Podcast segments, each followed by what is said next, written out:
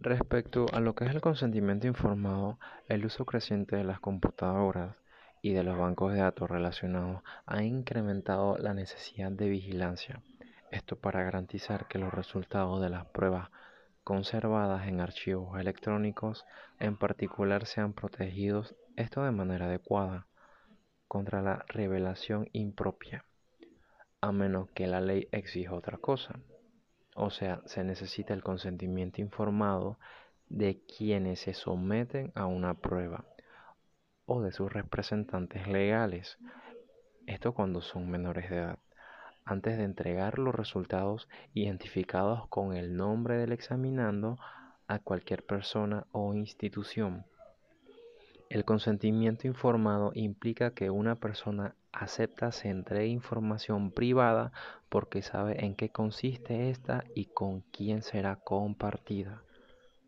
Antes de que cualquier prueba u otros procedimientos psicológicos se administren, debe comunicarse al examinando el carácter y los objetivos de la evaluación, porque se está aplicando, quién tendrá acceso a la información y cómo se usará esta.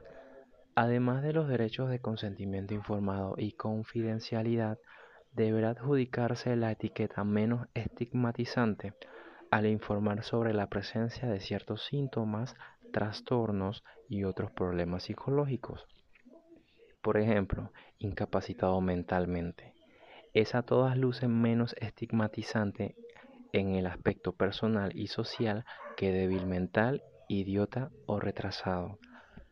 Así como reacción de adaptación de la adolescencia lo es menos que personalidad psicópata.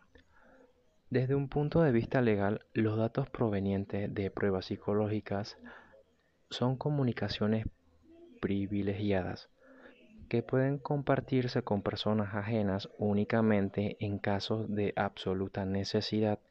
En el momento de la administración de la prueba debe avisarse a los examinandos por qué está siendo sometidos a ella, quién tendrá acceso a la información y cómo se utilizará esta.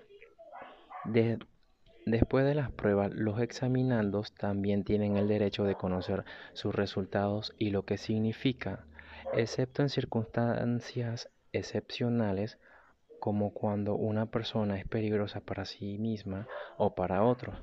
La información de las pruebas es confidencial y no debe revelarse sin el consentimiento informado necesario. Incluso con consentimiento informado, los datos pueden ser privilegiados.